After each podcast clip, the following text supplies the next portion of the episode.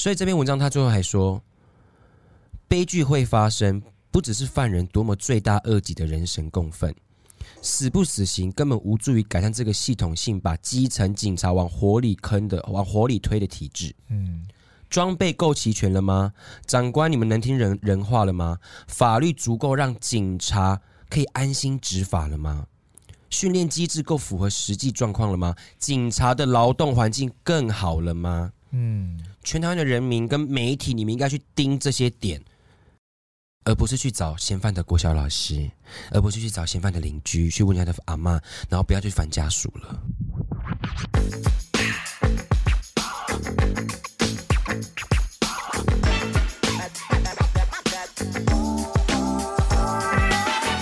各位听众朋友们，你好，欢迎收听阿斗。你讲真，大家好，我是薛薛，我是阿拉斯。好了，那我们今天要来哦，叹气了哟。是的，因为我们今天要聊的主题比较一些，可以说是艰难吗？我觉得这是很难过的事情了，就是嗯、呃，就是呃，台南的那个杀警案。嗯，对，我们今天想聊聊，想要聊聊这件事情，然后跟为什么会会这样子嘞？对，还有最近还有衍生出来的那个我，啊啊啊啊啊啊！怎么刚好聊就过去了？哎哎，就是想要讲，而且还还要想要聊，就是台湾的媒体怎么了？嗯，超夸张。对，好，我们那我们现在聊媒体好了。好，先讲一下这个事情的目前的进度。我们现在目前为止的一些近况，现在就是呃，其实呃，嫌犯已经被逮捕了，嗯，对，然后他现在就是被被被抓到了。嗯、那如果大家有看到那个新闻片段，或是我觉得大家如果有兴趣的话，可以去看眼球中央电视台有一集，他在报道说，就是他们去抓到这个嫌犯的时候，嗯，他们做了一个我觉得很夸张的事情，什么？让个路，让个路，让署长进去啊！哦，对对对对对。拍照拍照 啊，我真的是气到我有点起鸡皮疙瘩，在发抖。怎么会这样呢？哎呀，到底为什么要让？哎呦，好好，就是因为因为这件事情很夸张嘛，所以你知道总统也放话，就说第一时间赶快给我抓到犯人，你知道？啊，你就抓到就好了嘛，还要啊？你你是不是演这一出？是不是让大家傻眼？哎，因为其实他隔天就抓到了，对，其实还可好像隔两天不到一天，好像反正就就反正就是很快。很快就抓到了，很快就抓到了，那就好了。嗯，然后你你要演这一出，然后流出，然后影片的片段还被流出去，什么你们？不知道我有眉心好痛哦，想到这些事我的眉心好痛。啊。对，那好，你现在抓到了，好那。又又两个了，啊！下面的一个是什么时候？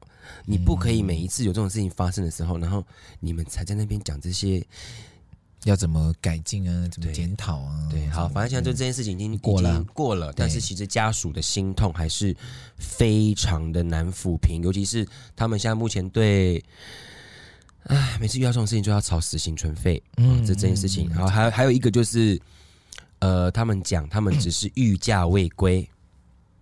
哦，对他们其实就是他他们因因为他们呃那是什么署去了矫正署哦，嗯，他们说他们只是御驾未归，他们不是通缉犯，也没有逃逸，可是其实这是这是一个，我觉得这是一个名称上面的一个，对啊，就是家属听了会不舒服，因为其实对家属来说，他们就是一个罪大恶极，他对我们都是他就是一个罪大恶极的人，嗯，对，所以说其其实就是。唉，后面事情真的很难处理。没有，那我们先来聊媒体好了。嗯，真正一发生的时候，举国哗然，因为你知道死了两个警察这件事情是真的很夸张、严重、对严重。因为台湾，我们其实认为认为台湾的治安非常的好。对，那你今天两，而且是你是两个警察去追一个犯人，嗯、然后你今天因公殉职、进攻职守，然后因公殉职，然后全台湾非常的生气、很难过，然后这个时候就是要开始抢什么？抢媒体的曝光率，然后抢那个浏览呢，然后媒体就开始做了很多很猎奇的报道啊，然后媒体对那标题都很可怕，例如说访问嫌疑人的国小老师啊，这种的。到底为什么要访问？对，然后呢，甚至就是透过跟警方的友好的关系，然后获得一些在警警方在侦办侦办案情中不开不该公开的资讯，然后媒体都获得了，嗯，然后还去公布他们的个资，然后还直接 po 照片。然后就全台湾就开开始就当键盘律师、键盘警察、键盘检察官，把生日啊、数字啊、街坊邻居啊都问啊，还说什么老师还说怎么后悔教过他什么防身术什么之类的，神经病！全台狂暴啊，狂暴啊！结果结果在隔天，嗯，他们发现他们全台湾的媒体都报错人了，不是那个人。对，Hello。所以才会有那个梗图啊，对啊，嗯，他是在命好好的在家里吃饭睡觉，隔天阿妈就叫他赶快去自首，对，因为他突然变成全国通缉犯，但根本不是他呀，就是你知道，仿佛就是回到那种你知道中古世纪那种野蛮的猎巫时代，对，好恐怖。然后你那边媒体人物啦，或是一些上 节目的名嘴开始放风向，然后开始讲一些有的没的，嗯、然后脑补一些然后没有证据的一些。剧本，然后记者，你们也行行好，我真是觉得你们是第五权的，你们你们第四第哦，你们是第四权的，你们在大学，你们在学的新闻学，你们现在学的广播，那传播。唉，我知道大家都要为了五斗米折腰，嗯，可你这个是不是折腰，就折脖子了？OK，会，对，而且而且不是我我记得啦，以前在念那个大众传播的那个同学，他们都会特别提到说，其实。做媒体新闻媒体很重要的就是诚信，这些你应该要据实以报。嗯，但是很多资讯来源都不是那么的明确，却还可以被绘声绘影的讲的好像跟真的一样，我不懂。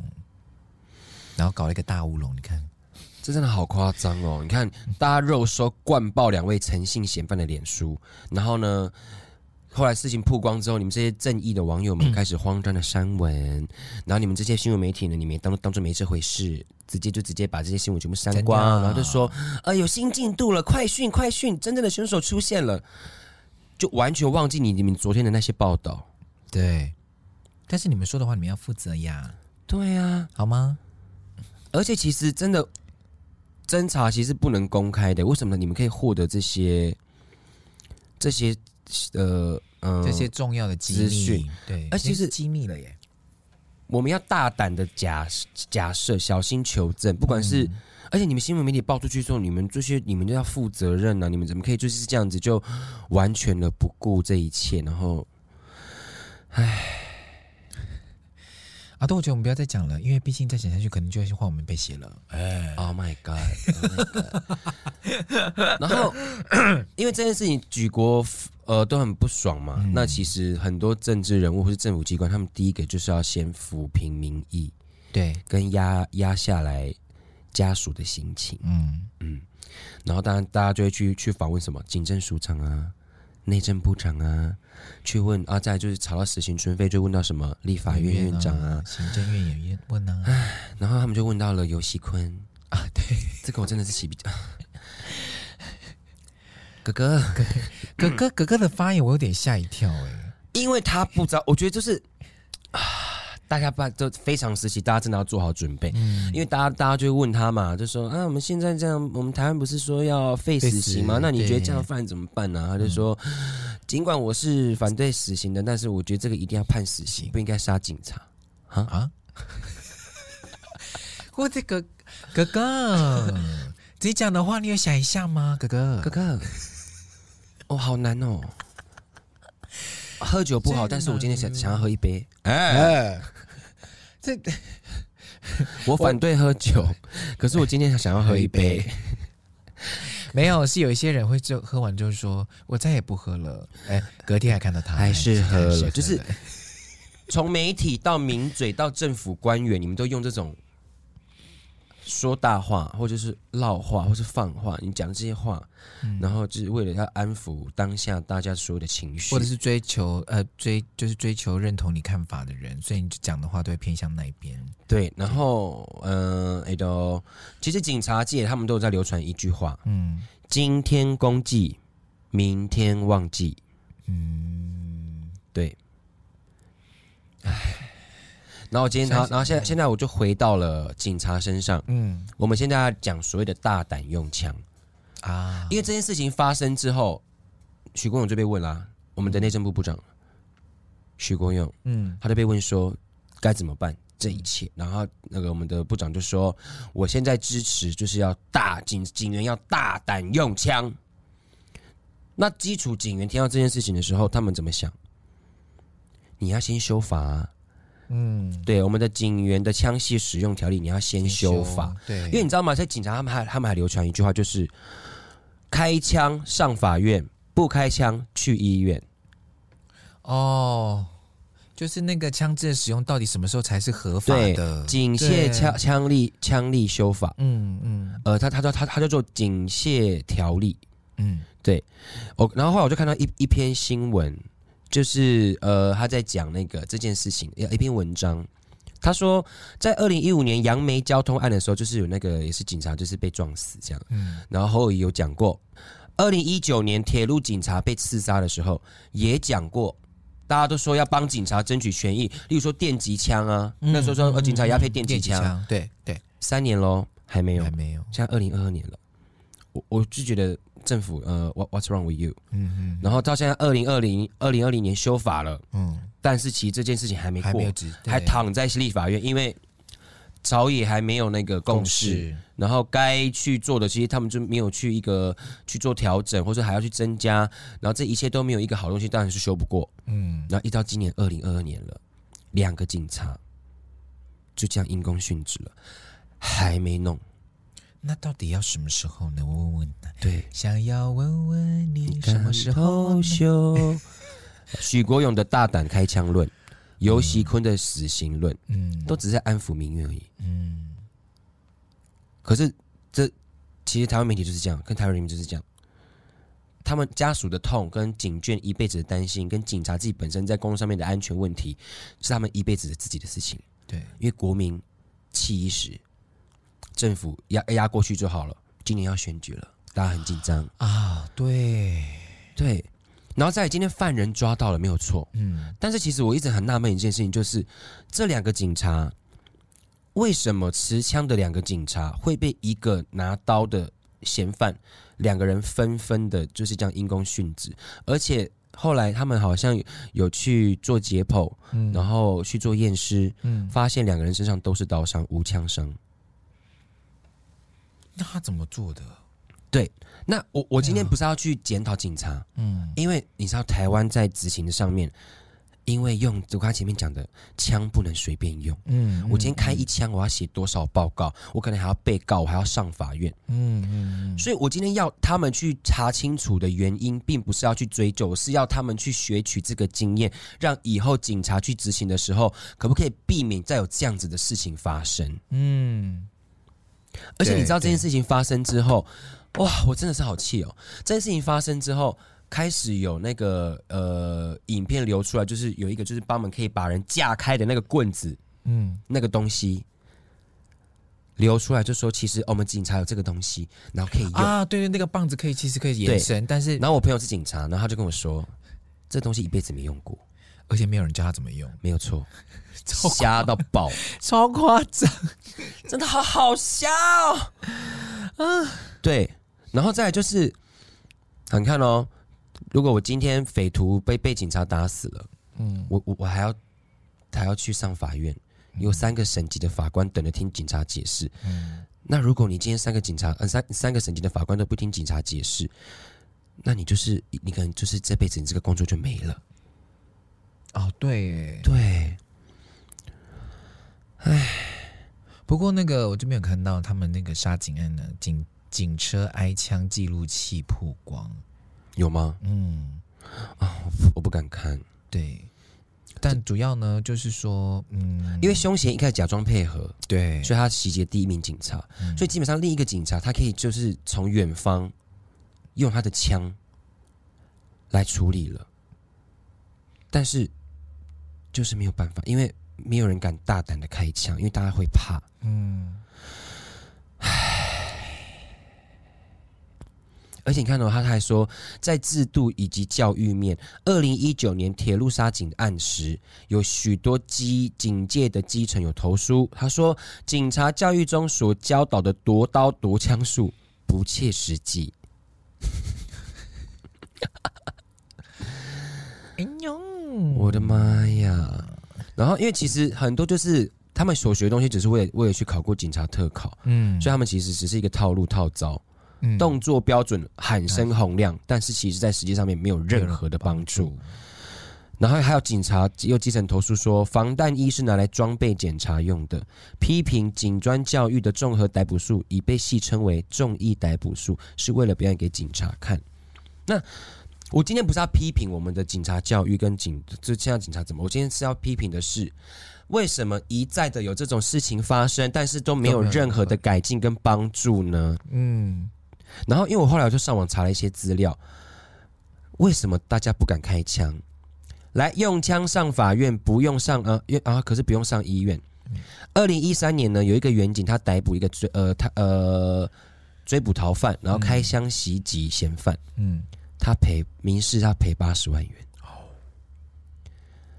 二零一四年。有一个远景，他朝嫌犯开三枪，嗯，击中大动脉死亡，嗯，赔八十七万五千，民事吗？这个死亡的就就刑事了，哦，这刑事，嗯嗯。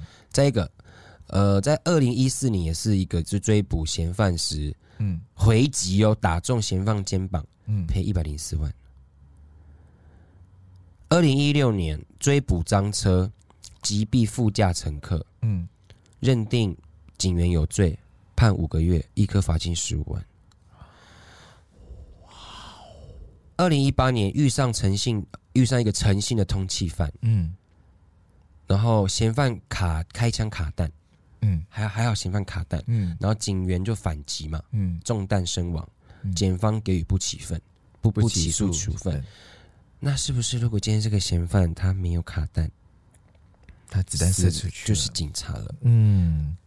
然后再一个，二零二一年哦，去年而已，追捕酒驾，嗯，然后遭两度冲撞，哦，这个我知道，开枪击毙乘客，嗯、当然是依过失致死罪起诉，嗯嗯，起诉而已啦，还没还没定验，只是他要跑几次，嗯，唉，所以我们今天想要讨论的事情就是说，这些事情一再的发生，可是警察的的。工作职权到底可以到什么样子的地步？但又也会因为这些事情的累积，导致可能警方在执法上面的一些阻碍，就反而会让这些事情一再一再的发生。您总是很大胆用枪，嗯、你政府就是一直喊这些东西，嗯，可是你有挺基层警员吗？嗯嗯，然后。我今天要骂的是，哦，不是骂，不要，好好恐怖。我今天要讨论的是，就是你们这些长官，不管今天是政府的，或是说你今天警员哦，警察里面的直属，例如说局长或是警政署长，你们这些在里面做官的、做长官的，你们有了解基础警员的痛苦吗？你们知道，你们知道，你们知道现在警察上班的时间是怎么样吗？嗯、他们上班是十二小时，十二小时轮班的，嗯，而且是三。做三休一，做四休二，大概是这样子。嗯，什么是十二个小时？就是我今天前面三天上六点到六到十八，这样十二个小时嘛。嗯，的白班。对，我休一天之后，我后面上十八到早六，哦，上大夜。他们是这样子在调班调班上班，所以他们其实基层员警非常的辛苦。而且现在台湾的人民多爱报警，很多对。最近很钥匙不见，门打不开，跟老公吵架，狗狗怎么样，隔壁怎么样，什么都是交给警察处理。当然，他因为他是我们的保姆，所以他们当然要去处理这件事情。可是他们真的很忙很辛苦，基层这么累，然后牺牲的永远都是基层。嗯，所以这篇文章他最后还说，悲剧会发生，不只是犯人多么罪大恶极的人神共愤。死不死刑根本无助于改善这个系统性把基层警察往火里坑的、往火里推的体制。嗯，装备够齐全了吗？长官，你们能听人人话了吗？法律足够让警察可以安心执法了吗？训练机制够符合实际状况了吗？警察的劳动环境更好了吗？嗯，全台湾的人民跟媒体，你们应该去盯这些点。而不是去找嫌犯的国小老师，而不是去找嫌犯的邻居，去问他的阿妈，然后不要去烦家属了。嗯，嗯，这些事情你们政府要去做，我们政府要去做改善呢、啊。对，应该是说媒体要做事情，要把要盯这些法案，然后要来去认识，呃。这个背后嗯的问题，嗯，而不是一直在煽动大家的情绪。对，而且大大家情绪被煽动，可以，我们让我们去更重视这件事情。嗯，可是不要变成警察们在讲的“今日公祭，明天忘记”。对，我们起来了，我们发现哦，警察他们有这些困难的时候，帮忙去发声，然后去帮忙去关心他们现在的权益怎么样。嗯，嗯，一起来挺基层的警员。对。这样子才可以让他们有很好的执法环境，而且他们更，他们可以更安心执法，我们才有更安全的社会，不是吗？而不是说你今天没有关心他们的的的工作状况跟权益，你知道哦，他们公务员呐、啊、警察都很闲啊，领很多薪水，就是要帮我做事，哦、不可以有这样的心态。对对，当然一定有好的警察，也有坏的警察，这是一定的，嗯、但是不可能那么多坏警察吧？对啊，那这些这些这些世界台湾不就大乱了？对啊。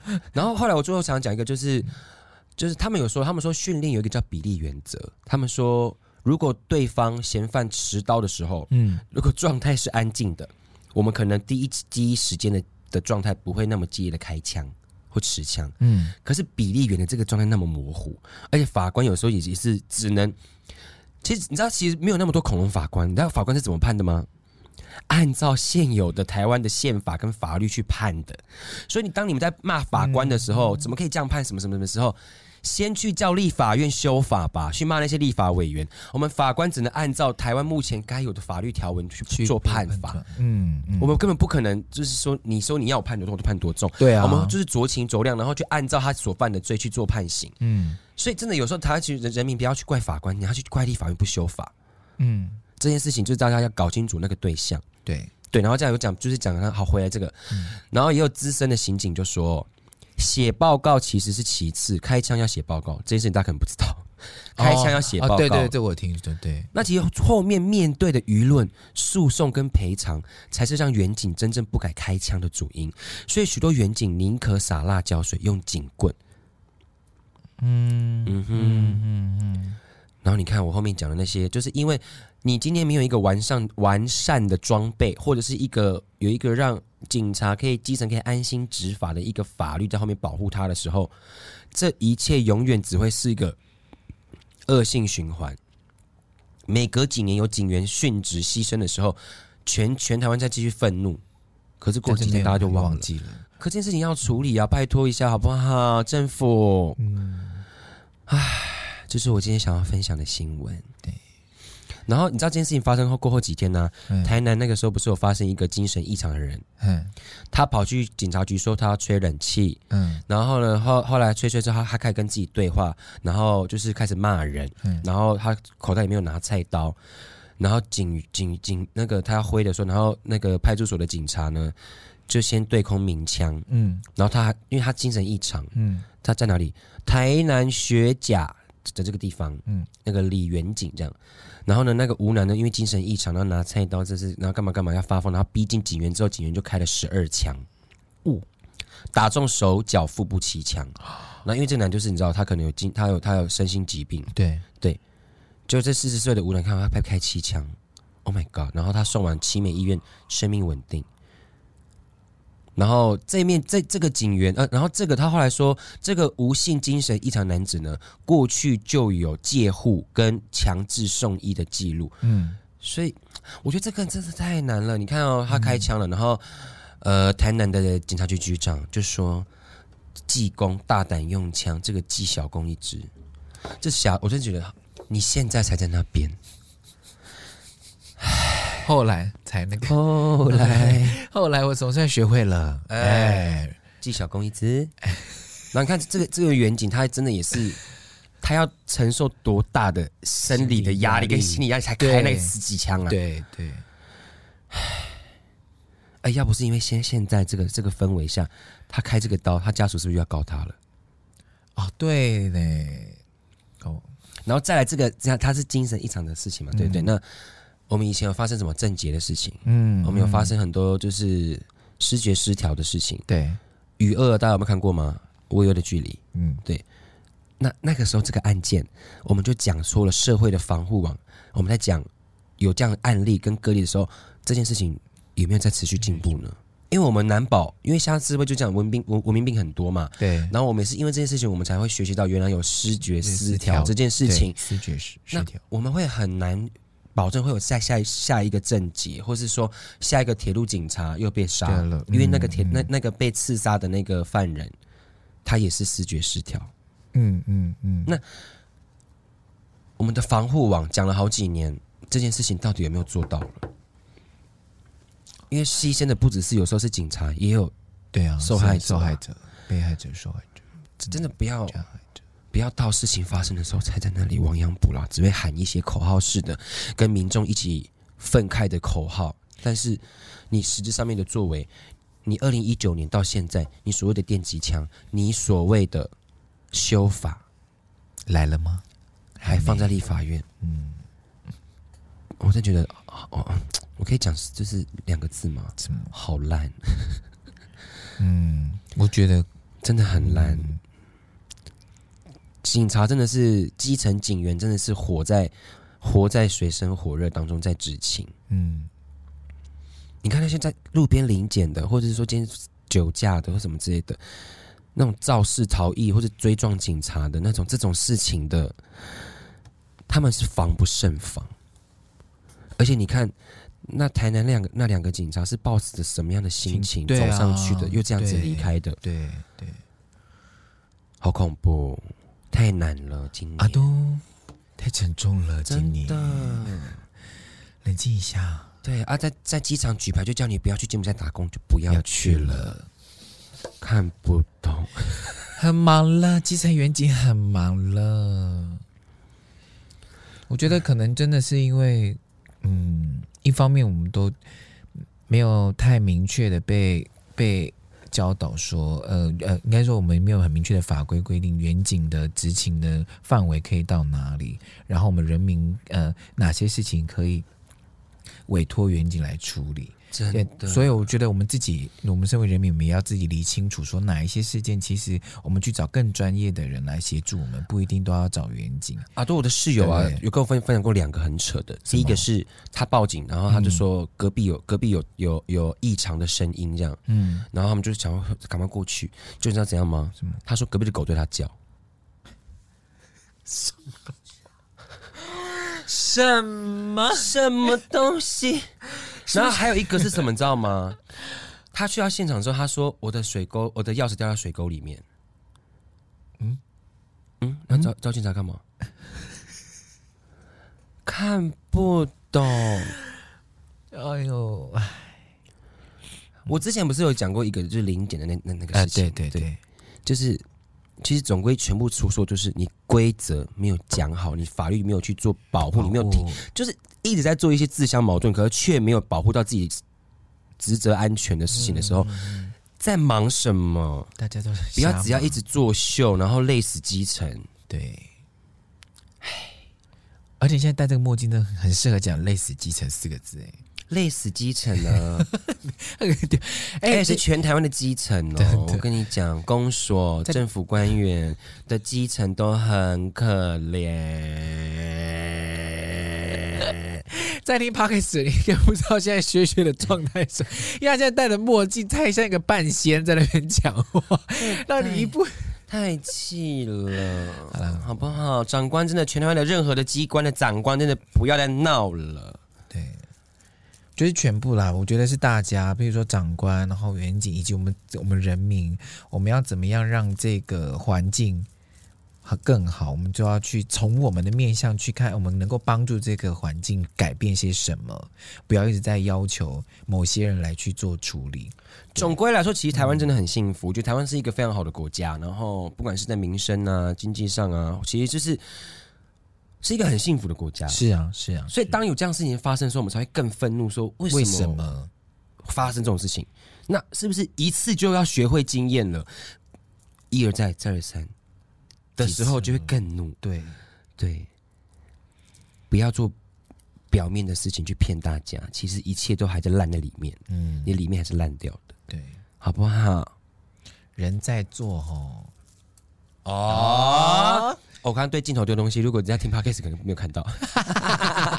而且我在讲人在做的时候，哎，真的来，不要再牺牲基层的性命去唤起大家的注意，但是其实你都没有做改变，对，那其实没有任何的注意，OK？你只是获得注意，并没有得到任何的注意，你没有，你只是获得了 everybody 的。的的的的的的 notice，的 angry，哎，的怒气，好难哦！哎，中文好有意，好有那个，对啊，注意跟注意啊，对啊，不要一直想要求得别人别人的注意，你要当那个注意别人的人，真的，好不好？嗯。唉，警察们辛苦了，然后也希望家属节哀，然后也希望透过这一集，大家可以去注意到，我知道大家会很生气，嗯，可是我希望透过这一个，大家可以注意到目前基层的远景他们面临什么样的状况，嗯，这个是我觉得大家要去知道的，对，嗯，然后也不要再透，呃，我觉得你当然我们也需要透过一些媒体来去知道说，哦，现在媒体，呃，现在警察的工作环境或者是这个法案它进行的如何，但是希望你多多比较，多去。呃，关注更多的资料，而不要只去片面听信某一些媒体的报道，这样子，嗯，让你在做，让你再去了解这件事情的时候，可以更全面。不要不要被你知道误导了，或是相信了谁的说法。嗯、对，那如果你说你要怎么办可以帮助到警察呢？其实非常简单，嗯、就是当一个奉公守法的好国民，yeah,，That's right，就可以了，好吗？没错，不要再惹事了，不要找警察麻烦就可以了。对对对对，那当然有时候警察会找我麻烦，那时候我们就可以骂他们。哎，哎 对，比如说钥匙记得找别人来捡。哎、对啊，邻居的狗对你叫，那你找警察要？干嘛 还有一个，还有吗？有，他我突然想到什么？他的妈妈说，他女儿在房间要自杀，嗯，然后他赶去现场，嗯，后来才发现只是妈妈跟女儿吵架，女儿闹脾气不想开门，然后说要叫，就是他他就威胁他女儿说我要叫警察来喽，然后就他他妈妈就叫叫警察去，然后用这种方法来还来让女儿开门，哇，然后我那室友气炸哎、欸，哎、欸，我想请问，如果这种事情的话，警察如果到现场，然后他们是很无理的。请警察来的话，警察应该可以对他们提起一些什么什么之类的。哎、欸，对呀，应该可以哦。懂吗？就像乱报消防队一样啊。如果你乱叫叫救护车，应该有，应该有查一下惩罚吧。乱报警，我觉得应该要有吧，因为消防队是的确消防的是有，警察应该有吧？毕竟你这样是谎，这样算谎报吗？我看一下，我看一下。哦，有有，他说，呃，你无故拨打一一零，经劝阻不听者。依社会秩序维护维维护法，可以处拘留或是一万二以下的罚款。哦，然后你谎报火灾或是无故拨一一九，也是有差不多的案，也是有差不多的处处罚。但是有屡劝不听嘛？对，所以就是累犯了、啊。嗯，所以因恶作剧啊，你拨打一一零报案，或是谎报火灾拨一一九，你就是会浪费警方的资源，然后他们就会屡屡劝啊，他们就会很累。所以一定是要累积到某一个程度，才会说这个人报案是有问题，就跟放羊的孩子一样啊。嗯，你今天讲第一次、第二次，大家可能都还会相信，到第三次，大家就会知道说，哦，这个人不值得相信。对，所以乱报警啊，或者是你就会移移送法办哦。嗯嗯，所以这个很难防啦。哎、欸，其实警，你知道基层，你知道，你知道基层已经很累了嘛？那其实他到现场，嗯。他也只能跟他说：“小姐，你不要这样子，样你这样子我们，我你这样子我们可以。”可以告你哦，什么什么之类的。嗯、然后那个女生会干嘛？什么？我报个警，你要告我？你哪一间派出所的？我我我我要我要投诉你！我跟你讲，台湾真的很多疯子，好累哦，基层真的太可怜了啦。所以我就是告诉你好不好？我们怎么样可以帮助到警察？就当个从自身做起，做个奉公守法的好国民。谢谢。然后真的放过警察。哎，我讲你知道警察跟人民要怎么样可以达到最好的关系吗？什么？不要找彼此麻烦，放过彼此啊！对对对，这样就好了。这样，哎，各自做好各自的事情。对，有些事情哈，先问问你自己啊。好了，以上就是我们的阿 都你讲真。好了，我们 Q&A 缓和一下啦，好啊，好不好？就就来，就叫 Q A 就说他被警察欺负，哎，阿都阿都吓到了，这一集白做了，更难回答。好了，有一个那个他的名称叫做阿护。阿护问说：“想请问一下，学学跟阿拉斯，我跟青梅竹马已经认识了十几年，但中间有分开一段时间，错过了彼此的成长。但我每跟他见面一次就晕一次，传讯息也在晕。想问你们，我到底要不要告白？但又不想因为这样让彼此尴尬，毕竟我也不晓得他喜不喜欢我。他是男的女生？